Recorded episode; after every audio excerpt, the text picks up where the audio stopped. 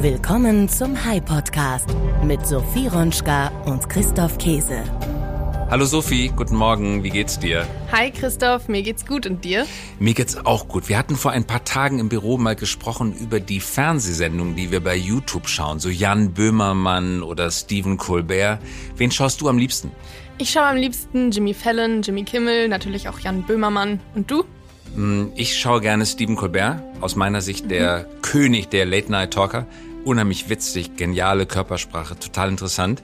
Aber interessanterweise nicht im Fernsehen. Alles bei YouTube, bei dir auch, oder? Ja, bei mir auch. Und ich schaue noch gerne James Gordon. Kennst du den? James Gordon, das ist der Promi-Talker, oder? Genau, der hat die Late Late Show. Ich erinnere mich, ich habe ein Video bei YouTube gesehen, wo er Tom Cruise als Gast hat für ja, das letzte das Mission Impossible. Das war wirklich interessant. Weißt ja. du noch, wie die Geschichte ging in dem Video? Äh, nee, erzähl noch mal. Er musste mitfliegen bei Tom Cruise. Erst ah, in seiner genau. uralten Propellermaschine, ja. dann in einem Jet über Kopf und äh, dann hieß es, er würde aus dem Flugzeug rausfallen. War sehr lustig. Kennst du das, wo sie aus dem Flugzeug gesprungen sind mit Nein. dem Fallschirm? Das musst du dir auch mal anschauen. Das war auch mit Tom Cruise. Okay. Und was hat das jetzt mit dem Hype-Podcast und dem Wandel von Geschäftsmodellen zu tun? Nichts, oder? Nein, absolut gar nichts. Außer dass Medien heutzutage auf Plattformen stattfinden, man sich eigentlich kaum noch im normalen Fernsehen anschaut. Auch Böhmermann schaust du gar nicht in der ZDF-Mediathek, sondern mhm. wahrscheinlich auf YouTube, oder? Ja, ganz selten mal in der Mediathek, aber eher auf YouTube. Und du? Ich eigentlich nur auf YouTube. Ich gebe zu, obwohl Google-Kritiker und auch YouTube-Kritiker damit auch, ich gucke wirklich gerne bei YouTube. Sehr breit angelegter, interessanter Inhalt. Aber das ist nicht unser Thema für heute, oder? Nein, das ist nicht unser Thema. Aber magst du mal verraten, was das Thema ist? Es geht heute um Coaching. Und zwar, wie kann man seine persönliche Leistung dadurch steigern, dass man sich professionellen Rat zur Seite holt, Coaching.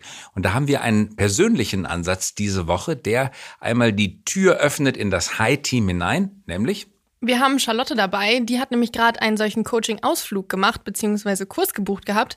Und sie und ihr Coach sind beide bei uns im Interview.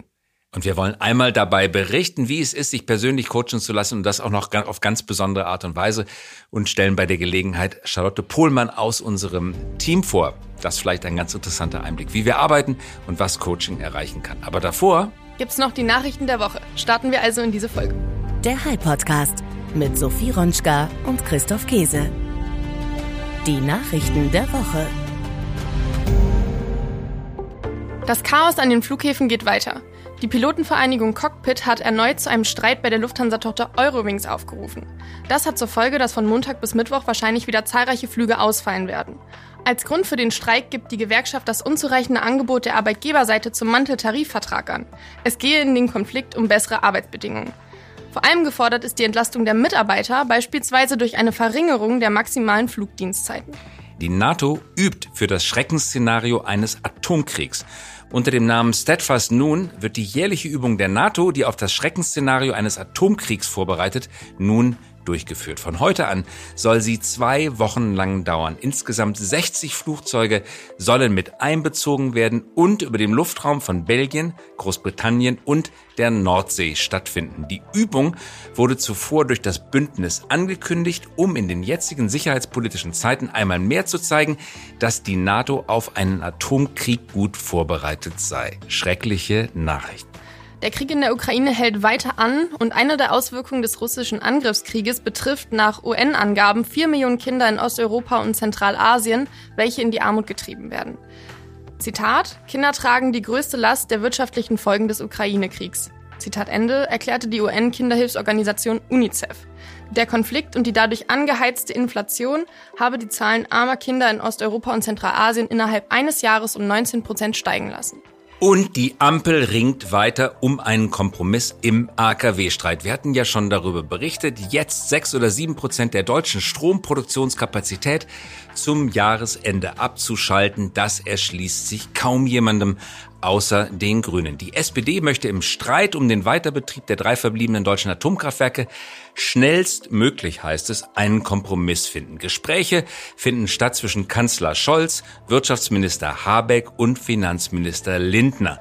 Sie haben am Montag stattgefunden. Ob die drei verbliebenen Atomkraftwerke in Deutschland künftig weiter betrieben werden oder nur zwei davon und das auch nur als Reserve, das ist zumindest zum Redaktionsschluss unseres Podcasts weiter unklar.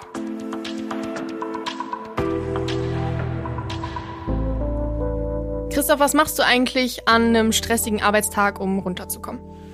Da hm, gehe ich laufen, gehe spazieren, spiele mit den Kindern, höre Musik, mach Feuer an, im Kamin. Aber manchmal funktioniert das nicht. Also ganz ehrlich, an anstrengenden Tagen kann ich das so schnell nicht abschütteln. Wie, wie kommst du runter? Wie findest du innere Ruhe? Ähm, ich gehe tatsächlich auch laufen und spazieren oder ich lese gerne. Das bringt mich meistens runter. Ähm, genau, und da ich versuche so ein bisschen in meine Routinen reinzukommen, wenn ich merke, dass gerade alles wieder ein bisschen zu viel wird. Mhm. Welche Routinen sind das zum Beispiel? Mm, zum Beispiel morgens, dass ich erstmal Podcast höre, mir in Ruhe Frühstück mache, solche Routinen morgens. Und bei Verrat dir? uns, die besten Podcasts in Deutschland sind, außer dem Hype Podcast? also für mich äh, aktuell führend ist Fest und Flauschig. Ich mag aber auch den Handelsblatt Podcast sehr gerne. Ähm, hörst du eigentlich Podcast? Ich höre gar nicht so viel Podcast. Wundert jetzt vielleicht, weil wir hier einen Podcast machen, aber ich höre nicht so viel Podcast. Ich lese sehr viel äh, Webseiten und auf der App New York Times, Washington Post hatten wir schon mal drüber geredet. Das soll jetzt aber nicht das Thema sein, sondern was man machen kann, um runterzukommen, um zu sich selbst zu finden. Denn das Thema der Woche ist, wie wir angekündigt haben, Coaching. Dafür haben wir diese Woche ein ganz besonderes Interview geplant, denn wir haben zum ersten Mal nicht nur ein, sondern gleich zwei Interviewgäste auf einmal. Ja, das haben wir noch nicht gehabt, oder? Nein, das hatten wir noch nicht. Das kommt jetzt, eine Premiere. Und zwar sind unsere Gäste diese Woche Johanna Junholm und Charlotte Pohlmann. Charlotte Pohlmann ist Teil des Teams hier bei Hai und hat vor ein paar Wochen eine ganz besondere Erfahrung absolviert. Sie hat ihr Weiterbildungsbudget, das es hier bei uns in der Firma gibt und das auch relativ frei verwendet werden kann, genutzt, um auf Mallorca zuhören, wandern zu gehen, also an einem ganz besonderen Coaching teilzunehmen, ein Wandercoaching. Natürlich geht es da nicht ums Coaching des Wanderns, sondern Wandern ist eine Gelegenheit, zu sich zu finden und etwas Ruhe zu finden und dort sich dem Coachingangebot stärker öffnen zu können. Das waren vier Tage raus aus dem Alltag, aus der Stadt, Berge, Landschaft, Sonne und Gewitter gab es auch. Sich einmal wirklich auf das zu konzentrieren, was in einem selber stattfindet, ohne die Ablenkung, ohne einen Seminarraum drumherum, sondern bei Bewegung und freier Luft, das war das Besondere, hat Charlotte uns berichtet und wir dachten, wir bringen das hier mal in den Podcast für die Arbeitgeber. Es ist wichtig für Arbeitgeberinnen und Arbeitgeber, dass sie wissen, was heutzutage getan werden kann und vielleicht auch getan werden muss um gute Leute bei der Stange zu halten, aber auch umgekehrt für all die Leute, die ihrerseits glauben, dass sie etwas Unterstützung bei der Bewältigung ihres Alltags gebrauchen könnten. Das Unternehmen, auf das Charlotte sich eingelassen hat, nennt sich Peak Perspective, ist ein Coaching-Anbieter und wir haben, wie gesagt, Johanna von Peak Perspective hier im Talk mit uns und mit Charlotte. Und gegründet wurde Peak Perspective 2019 und die Mission ist es, Organisationen dabei zu helfen, das volle Potenzial ihrer Führungskräfte zu entfalten und persönliches Wachstum durch sinnvolle Erfahrungen voranzutreiben. Es handelt sich um ein Programm für Firmen und für Individuen, welches fünf Module umfasst.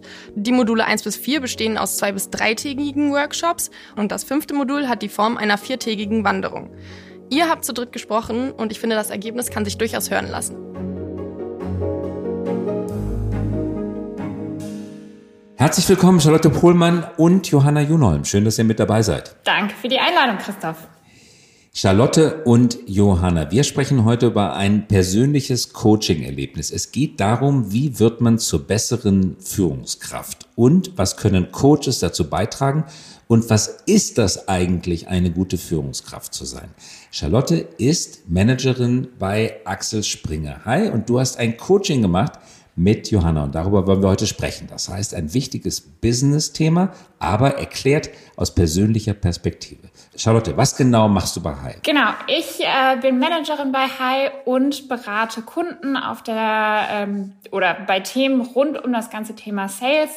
Ähm, habe das auch natürlich bei uns intern so ein bisschen mit auf der Platte, ähm, dass wir da eben auch unsere Sales-Aktivitäten selber gut ausführen. Genau, und äh, bin jetzt auch seit fast zwei Jahren schon dabei. Mhm. Und du möchtest dich persönlich verbessern. Du möchtest weiterkommen, du möchtest noch mehr aus dir herausholen. Ist das richtig zusammengefasst? Das ist absolut richtig, Christoph. Ähm, ich glaube, kein Mensch ist jemals perfekt und es ist doch immer schön, sich auch weiterzuentwickeln. Mhm. Das zu sagen, ist das leicht oder ist das schwer? Leicht, leicht. Doch, und du willst die Charlotte weiterentwickeln, hast gesagt, mh, auch mit Unterstützung der Firma. Da gibt es Profis, die einem dabei helfen können.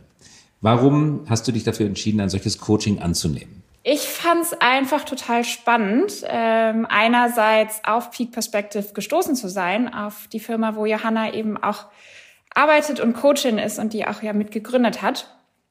Und fand das Konzept super spannend, dass sie eben sagen, wir machen Coaching mehr oder weniger als Crashkurs sehr intensiv über vier Tage und verbinden das aber gleichzeitig mit Natur, mit Bewegung. Das heißt, es ist eine Expedition, die man macht, vier Tage äh, in den Bergen zu sein und zu wandern und da eben sich selbst kennenzulernen, noch mal viel besser auch auf Themen zu sprechen zu kommen, die man im Alltag wahrscheinlich immer so ein bisschen unter den Teppich kehrt und sich vielleicht nicht unbedingt mit beschäftigen will. Ähm, und das aber genau die Knackpunkte sind, ähm, die einen dann doch wachsen lassen. Und das fand ich eine super Kombi. Und äh, nach dem ersten Kontakt auch mit, mit Johanna und ihrem Team war ich total überzeugt und war auch dann total happy, dass Hai eben gesagt hat, hey, wir unterstützen dich dabei und da ist das Weiterbildungsbudget auf jeden Fall auch gut für investiert. Und Charlotte, du hast Bilder dieser Coaching-Reise gepostet bei LinkedIn. Das sah gar nicht aus wie normales Coaching. Also da war kein Sessel zu sehen, da war auch keine Couch zu sehen. Da wurden auch nicht Lego-Figürchen benutzt für die Familienaufstellungen. Da war kein Räucherstäbchen angezündet, sondern das fand tatsächlich in der freien Natur statt. Sah gar nicht aus wie Coaching, war aber Coaching. Johanna, warum macht ihr das so? Was ist anders, wenn man das draußen in der freien Natur macht, als wenn man es bei den Leuten im Büro oder bei sich selber in einer therapeutisch angehauchten Praxis durchführt? Ja, viele Gründe. Ein Grund ist, äh, Natur bietet Stille. Wir sind in einem Alltag, wo wir Stimmen, Erwartungen, Druck um uns herum haben. Die beste Art, davon rauszukommen, ist, äh, in die Stille zu gehen äh, ein Raum, wo man tatsächlich sich selbst wiederhören kann. Wer bin ich? Was will ich wirklich? Und wo geht meine Reise hin? Ein anderer Aspekt, den man rauszunehmen aus dem ganzen Alltag, ähm, alle die Strukturen und alle Menschen erkennen, ist, dass man tatsächlich ganz neu sein kann. Wer bin ich jetzt? In einer komplett neuen Umgebung. Da ist ganz viel Spielraum, Experimentierlust und Freude, einfach etwas Neues auszuprobieren. Johanna, das musst du uns mal erklären. Ja, ihr, geht in die Stille, ihr geht in die Bewegung, sagst du gerade. Jetzt schnallst du Charlotte und anderen Teilnehmern und Teilnehmerinnen den Rucksack auf und jetzt wandern die da alleine durch die Landschaft. Okay, das könnten die aber auch alleine machen. Wie kommt der therapeutische Ansatz ins Spiel? Mhm. Durch Gespräche. Erstmal ist es, es gibt ja einen Grund, warum ein Mensch diesem Hike geht. Offensichtlich mehr Klarheit über selbst, den Weg dahin. Ähm, wir arbeiten auch mit einem Konzept, der sagt, Führung startet mit Führung von selbst. Also was ist mein Weg, meine Werte? Äh, kenne ich mein Tun und mein Handeln? Was hat das für Konsequenzen? Da fangen die Gespräche an. Mit uns, aber auch mit der Gruppe. Das sind ja alle Menschen, die Interesse haben, weiterzukommen. Und dann beschäftigen wir uns mit verschiedenen Fragen. Die erste Frage ist, äh, willkommen in Kais. Ja, warum bist du hier? Wie bist du heute? Der nächste Tag ist ganz viel das Thema, schön dich heute kennenzulernen, aber wo möchtest du hin? Was steckt noch in dir? Wenn alles frei ist, keine Zwänge, nichts, wer bist du dann? Der dritte Tag sind wir mit Thema. Alles klar, schön zu wissen, was du sein kannst, aber jetzt bin ich neugierig. Wenn du das sein möchtest, aber du es heute nicht bist, warum denn nicht? Was hindert dich? Was sind die Handbremsen? Was hält dich zurück? Und der vierte Tag ist dann recht einfach dann, alles klar, jetzt weißt du, was du kannst, Handbremsen sind gelockert, los geht's. Aber wir sind jetzt hier auf einem Hike, schön in der Natur, mit tollen Menschen, die dich unterstützen werden. Wie kriegst du das in deinen Alltag wieder integriert? Mhm. Wie kannst du das zurückkommen zu all diesen Strukturen wieder und genau den Person zu werden, die du jetzt sein möchtest? Das ist, das ist der, der Hike. Charlotte, wie hast du das wahrgenommen? Das sind sehr persönliche Themen, die Johanna gerade aufgezählt hat. Das geht sehr tief. Mhm. Äh, wie hast du das persönlich wahrgenommen? Du kannst ganz offen reden, wir sind hier unter uns. Ja, das ist natürlich eine total aufregende äh, Situation. Ähm, das kommt auch total auf einen selber drauf an, wie tief geht man da, wie viel ist man bereit zu investieren, wie viel ist man bereit von sich preiszugeben, ähm, weil da sind natürlich irgendwie fremde Menschen um einen herum und da ist, glaube ich, der Mensch immer so ein bisschen ja klar scheu, sich auch in all seinen Facetten darzustellen. Ähm, aber ich glaube, mir hat es total viel gebracht, da auch zu sagen, wie, wie Johanna gesagt hat, die, die Handbremse loszulassen und zu sagen, jetzt bin ich hier und jetzt erkunde ich das einfach mal. Und da auch einfach mit anderen Teilnehmern zu sein. Ähm, das fand ich total spannend, diese Teilnehmer kennenzulernen. Und erstmal kommen wir irgendwie alle aus total verschiedenen Welten, verschiedene Altersklassen, verschiedene Erfahrungen, die wir gemacht haben. Und dann aber auch festzustellen, wir sind irgendwie dann doch alle gleich. Und auch wenn da Personen bei sind, wo man auf den ersten Blick denkt, mit der habe ich überhaupt nichts gemeinsam oder die kann mich überhaupt nicht nachzuvollziehen, da dann festzustellen, so, okay, die Person kennt oder die hat Sachen durchlebt, die kenne ich genauso. Und ähm, es ist total schön zu sehen, sich darüber dann auch austauschen zu können. Hm, was war der prägendste Moment für dich? Ich glaube, da gab es mehrere prägende Momente für mich. Ähm, ich glaube, für mich total schön war der Moment am Ende, am letzten Tag, wo wir selber eine Vision Speech vorstellen mussten, ähm, wo es genau um das Thema ging, wer ist denn mein Future Self sozusagen? Wer bin ich denn in der Zukunft? Und das auch präsentieren zu können. Und da irgendwie auch, also ich selber persönlich habe da total viel Energie und ähm, ja, Selbstsicherheit auch rausgezogen. Und auf der anderen Seite, Johanna, du kannst da dich wahrscheinlich noch gut dran erinnern, ähm, Momente, wo man mal wirklich ganz, ganz tief in sich reinhört und auch einfach so Gefühle und Ängste zulassen kann, ähm, die man sonst wahrscheinlich nie zugelassen hätte und das einfach mal passieren zu lassen, das alles zu fühlen und dann aber auch damit abschließen zu können. Mhm. Johanna, eines der Motti, die ihr verfolgt, lautet Feel it to heal it. Menschen, gerade wenn sie auf solchen Seminaren, in solchen Therapien, in solchen Coachings sind, neigen dazu, bei der Rückkehr in ihrem normalen Arbeitsplatz wieder in die gewohnten Muster zurückzufallen. Wie gehst du als Coach damit um? Wie erschafft man einen nachhaltigen Trainingseffekt? Und ich glaube, das ist genau das. Uh, we need to feel it to heal it. Viele Menschen von uns wissen ganz genau, was unsere Themen sind. Wir können wunderbar darüber sprechen, aber wir, wir wiederholen immer die Themen. Ich versuche ein Beispiel zu geben, eine entzündete Wunde. Eine entzündete Wunde heilt nur, wenn wir einmal es aufschneiden und der Eiter durchlaufen lässt. Da kann es richtig heilen. Der Prozess des Aufschneidens ist aber mh, hm, unangenehm. Ja, das kann man Aber sagen. wir wissen, wenn es einmal geschehen ist, wenn es einmal geschehen ist, ist der Wunde heil. Aber das bedeutet, du nimmst die Leute mit auf die Reise in die Natur und schneidest die eitrige Wunde auf? Ganz genau. Das klingt äh, hart. Aber auf eine ganz liebevolle. Aber eine ganz liebevolle ja. Art und Weise wird die eitrige Wunde ja. aufgeschnitten. Okay. Ganz genau. Damit es einfach danach heil ist. Wir haben auch ähm, ganz viele ähm, wir, wir haben tatsächlich generell Angst, Gefühle zu zeigen.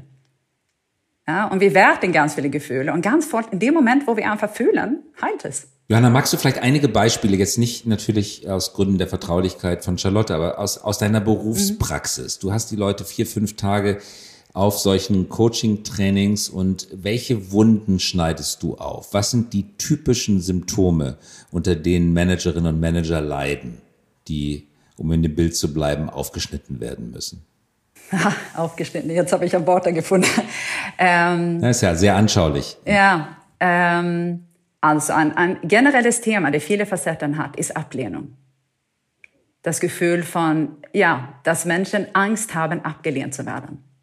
Das führt ganz oft zu Konfliktscheue, seine Meinung nicht sagen können, Angst, äh, vielleicht Themen anzusprechen oder Veränderungen durchzuziehen. Also die, das Thema Ablehnung ist gigantisch. Alle Facetten. Das ist ganz oft da. Mhm. Ja, ähm, als ein, ein Thema. Äh, Was haben bleib, wir noch? Bleib bei dem äh, Thema vielleicht kurz. Wie, ja? wie gehst du das an? Also die, mhm. du hilfst den Menschen, sich bewusst zu machen, dass sie aus Furcht vor Ablehnung in Muster verfallen, die nicht gut für sie sind. Ja, ganz genau. Und ganz oft bringe ich den zurück, wo es gestartet ist. Mhm. Wir sind ja wir sind ja ans Individuum in Welt gekommen in eine gewisse Struktur, in eine Familienstruktur. Und ein Kind will ja nichts anderes als geliebt werden, gesehen werden, verstanden werden. Und ein Kind lernt unfassbar schnell, was benötigt wird, damit ich gesehen werde, von meinen Eltern, meinen Geschwistern, wie auch immer. Und passt entsprechend mein Verhalten und passt das Verhalten an. Ah, meine Mama mag, wenn ich das tue. Ah, mein Vater hat Schwierigkeiten damit. Und so entwickeln wir gewisse Verhaltensmuster, Wir nennen das auch Werte ganz oft oder Programmierungen, die dann für uns unsere Selbstverständlichkeiten waren. Dann nehmen wir das später mit raus in die, in die Welt da draußen. Und manchmal verursacht es dann Schwierigkeiten, weil diese Verhalten beruht ja auf dem Blickwinkel eines Kindes. Und da gehen wir ran. Warum hast du da noch Ängste? Ja, weil Mama jedes Mal ausgeflippt ist, als sich ein Konflikt angesprochen hat. Oder Papa sehr dominant war, der hat mir nie aussprechen lassen. Steckt immer noch in der erwachsene Manager mit 55, der immer noch Schwierigkeiten hat, an Konflikte anzugehen. Hm, das kriegt man aber wahrscheinlich in vier Tagen nicht gelöst, oder? Frag mal Charlotte. Charlotte, dein Eindruck? Kriegen wir es hin? Also, Charlotte, hast du die großen Themen deines Lebens gelöst bekommen oder wie, wie würdest du den Effekt bezeichnen? Ja, das ist natürlich auch immer noch ein Prozess, würde ich sagen, dass man jetzt sein Verhalten nicht von jetzt auf gleich um 180 Grad dreht. Das ist, glaube ich, jedem klar. Aber tatsächlich denke ich ganz anders über Themen nach und über Situationen nach und nehme das nicht mehr als Status quo hin, sondern hinterfrage bei mir selber, wo kommt das jetzt her? Warum bin ich jetzt irgendwie, warum scheue ich vor irgendwas zurück? Warum bin ich jetzt auf eine Person zum Beispiel wütend? Ähm, was macht das mit mir gerade? Und dann eben vielleicht nicht sofort im Moment, aber im Nachgang zu sagen, hey, das hat mir nicht gut gefallen oder das gehe ich jetzt nochmal an und da hinterher zu gehen und da hinterher zu treten. Mhm. Johanna, ihr habt ein neues Format, The Male Perspective, die männliche Perspektive. Da geht es um Fragen wie, was heißt es eigentlich heute ein Mann zu sein? Was ist die neue Rolle des Mannes? Wie sieht seine neue gesellschaftliche Stellung aus? Interessiert mich jetzt natürlich besonders. Was muss ich lernen? Ja, das war natürlich die Frage, die uns auch interessiert haben. Was heißt es heute Mann zu sein? Ähm, und was wir in der Gesellschaft erlebt haben, also viel, viel Fokus wurde auf Frauen gelegt, berechtigterweise auch. Aber wo ist der Mann in diesem Prozess geblieben? Und wenn wir uns die Entwicklung angucken und alte Rollenbilder von Männern, wo stehen wir heute?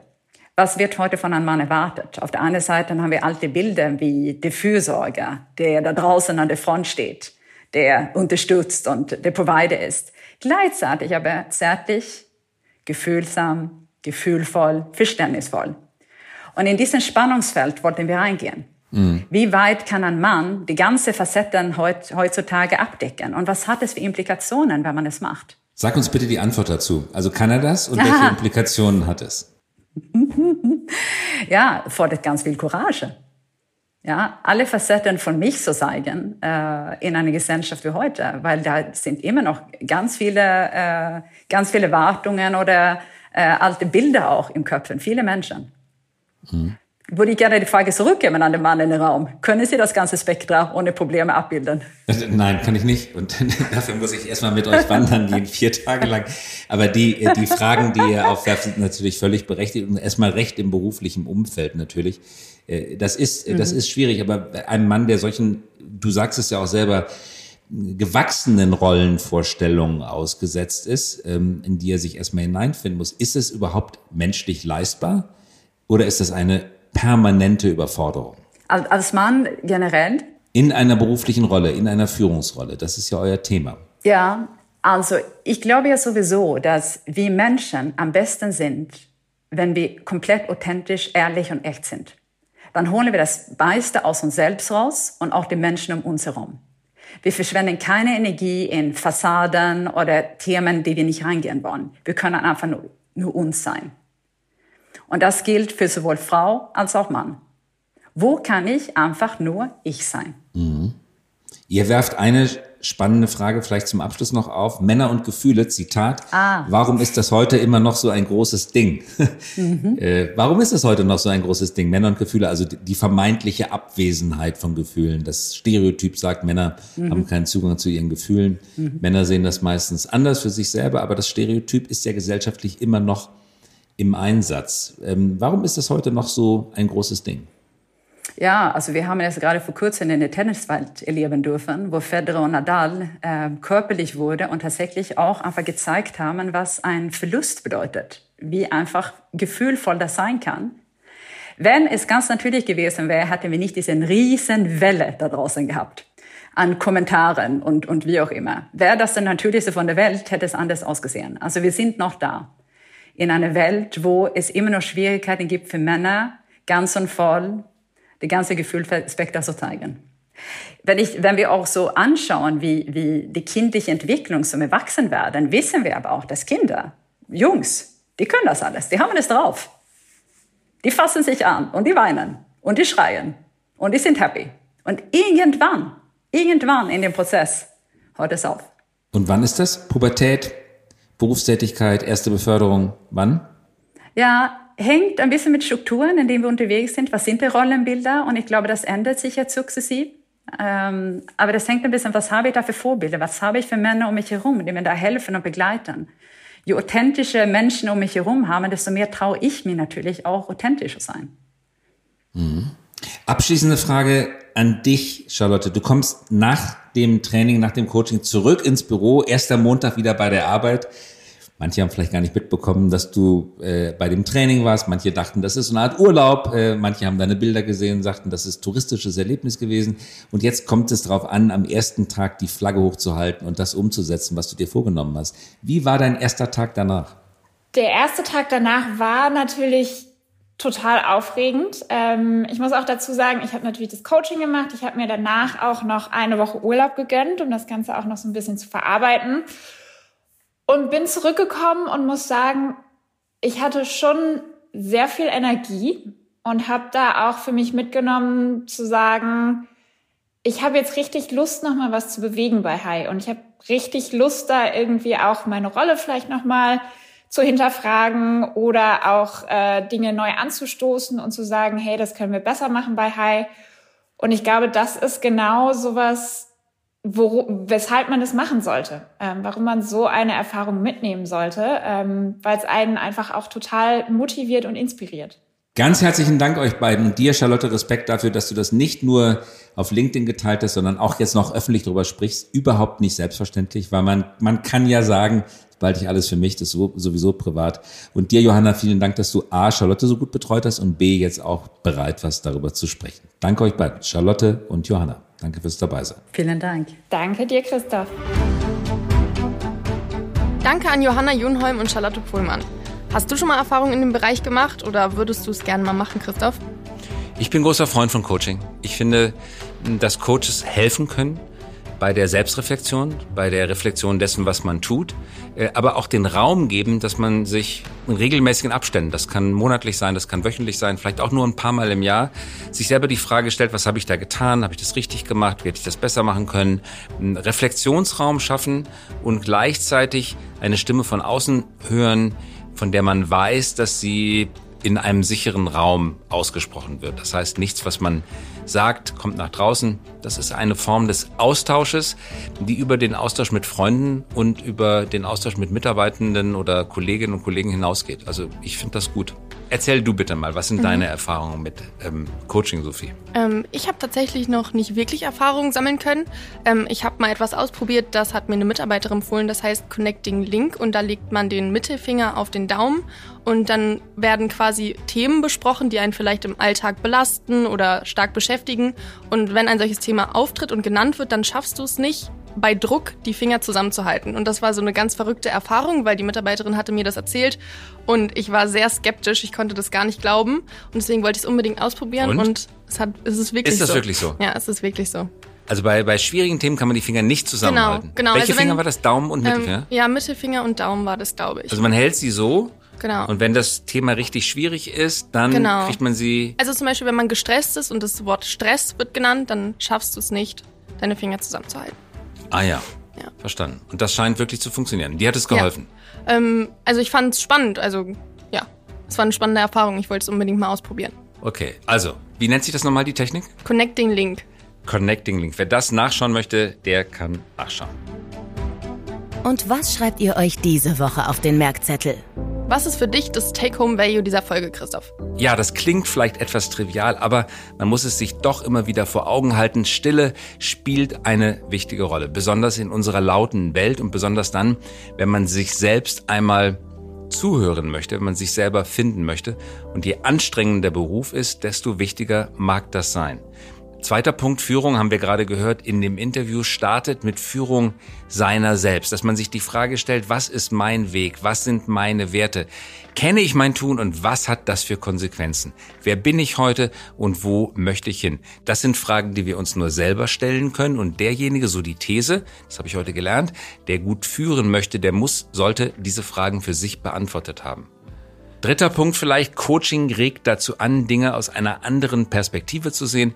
Es geht nicht darum, Wissen vermittelt zu bekommen, sondern auf sich selber zu schauen, einen anderen Blick auf sich selber zu finden.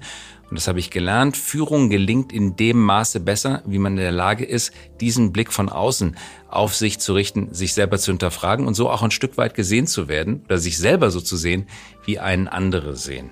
Was ist dir besonders im Kopf hängen geblieben? Ich finde das Konzept, bei dem quasi das Thema Mann angegangen wird, sehr spannend, weil die Rollenbilder, die sich ja immer mehr verändern, was auch gut so ist, die können ja trotzdem dafür sorgen, dass es schwer ist, sich zurechtzufinden, sich einzufinden. Und ich finde zum Beispiel das Thema spannend, dass man immer noch sagt, Männer können keine Gefühle haben, was ich nicht so sehe. Und du? Mhm. Ja, Männer haben sehr starke Gefühle. Ja, eben. Die Frage ist, ob sie Zugang dazu haben, sie ausdrücken können und sie produktiv einsetzen können in das, was sie tun. Und dabei spielt es zum Beispiel auch eine Rolle, mit wem wir uns eben umgeben. Habe ich vielleicht Vorbilder dafür, andere Männer und Menschen in meinem Umfeld, die authentisch sind und nur dann kann ich mir auch selbst erlauben, selbst authentisch zu sein. Mhm. Und das Angebot, das diese Firma unterbreitet, lautet ja eben auch darauf, dass Männer stärker ihre männliche Führungsrolle hinterfragen. Genau. Mhm. Aus deiner Sicht gibt es unterschiedliche Führungsverhalten, Männer versus Frauen? Also mir ist aufgefallen, dass häufig Frauen nicht so das Gefühl haben, etwas Wichtiges zu sagen zu haben, wie vielleicht Männer. Männer sind da immer etwas selbstsicherer und kommen in den Raum und legen direkt los und erzählen und reden. Und Frauen hinterfragen vielleicht erstmal, hey, hat das überhaupt, ja, Hand und Fuß, was ich sage, ist das überhaupt wichtig, wird das überhaupt gehört? Mhm. Was würdest du sagen? Mhm aus männlicher Sicht, ähm, das kann manchmal so wirken. Ich glaube, Männer hinterfragen auch. Aber ich glaube, entscheidend kommt es darauf an, was ist denn die Außenwirkung, dass viele Menschen den Eindruck haben, Männer kommen schneller, selbstbewusster zu dem Punkt. Ähm, meine Wahrnehmung ist immer in, in Runden, in denen ich sitze, haben Frauen mindestens das Gleiche zu sagen, wie das Männer zu sagen haben. Oft sind es auch interessantere Dinge, Dinge, die mehr auf den Punkt sind. Und wenn es so ist, dass Frauen tatsächlich mehr Überwindung brauchen, das zum Ausdruck zu bringen, ist es auch Aufgabe von Führung, einen Raum zu schaffen, in dem das möglich ist, dass so etwas ausgesprochen wird, um solche auch un unnötigen hm, Zurückhaltungen zu überwinden. Ja, absolut. Also das war, was ich aus mehreren Gesprächen mit zum Beispiel Mitarbeiterinnen mitgenommen habe. Dass sie eben häufig das Gefühl haben, dass vielleicht gar nicht so relevant ist, was sie zu sagen haben. Was nicht der Fall ist.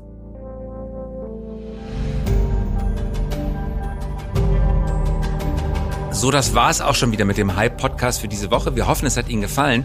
Und heute Abend machen wir hier bei Hi in Berlin ein Strategy-Soiree. Da kommst du auch. Ja, genau, ich bin auch eingeladen. Ich bin schon ganz gespannt, wie es wird. Genau, wir haben eingeladen Strategiechefs großer Unternehmungen und Chefinnen natürlich und diskutieren mit ihnen darüber, was Strategie heutzutage bedeutet. Wie kann ein Unternehmen gute Strategie verfolgen? Interessanterweise, das haben Untersuchungen gezeigt, geben deutsche Firmen prozentual weniger für Strategiearbeit aus als amerikanische Firmen. In vielen Unternehmungen gibt es gar keine richtig große oder schlagkräftige Strategieabteilung. Warum ist das so und was passiert mit einem Unternehmen gerade in schwierigen Zeiten wie heute, in dem man einen größeren Schwerpunkt auf Strategie legt? Das wollen wir heute Abend beim Strategie-Soiree, Strategy-Soiree hier in Berlin diskutieren. Du bist mit dabei? Ich freue mich schon drauf, ja. Und wir werden natürlich auch schauen, welche spannenden Themen gibt es für den High Podcast, den wir da aufgreifen können. Und sicherlich in den kommenden Wochen werden wir darüber auch sprechen. Ja, ich habe mir schon die Gästeliste angeguckt. Da sind auf jeden Fall spannende Leute dabei. Und du wirst sie ansprechen? Ja, das werde ich. Einladen in den Podcast. und das können wir jetzt schon mal in Aussicht stellen, dass es in den folgenden Folgen tatsächlich auch verstärkt um Strategie von Unternehmen gehen wird. Danke fürs Zuhören und wir sagen Tschüss und bis nächste Woche. Bis nächste Woche. Danke fürs Dabeisein. Danke, ciao. Ciao. Das war der High Podcast für diese Woche. Wenn Sie keine Folge verpassen möchten, immer dienstags um 5.55 Uhr kommen wir heraus. Versprochen. Mögen Sie uns? Dann abonnieren Sie uns jetzt oder hinterlassen Sie einen Like. Wir freuen uns über Anregungen, Kritik und Wünsche. Schreiben Sie uns gerne an podcast.hi.co. Nicht .com, sondern .co. Eine Produktion der Axel Springer High GmbH, einer führenden Beratung für Strategie und Umsetzung neuer Geschäftsmodelle. Wir engagieren uns leidenschaftlich für das Wachstum Ihres Unternehmens. Jetzt habt ihr Lust darauf bekommen, bei Hyde zu arbeiten? Da seid ihr in bester Gesellschaft. Ruft uns an oder schreibt uns. Wissen, Kompetenz, Leidenschaft, unternehmerisches Denken und Arbeiten wollen unter wunderbaren Menschen, das suchen wir. Mehr dazu findet ihr auf unserer Karriereseite unter hype.co/career.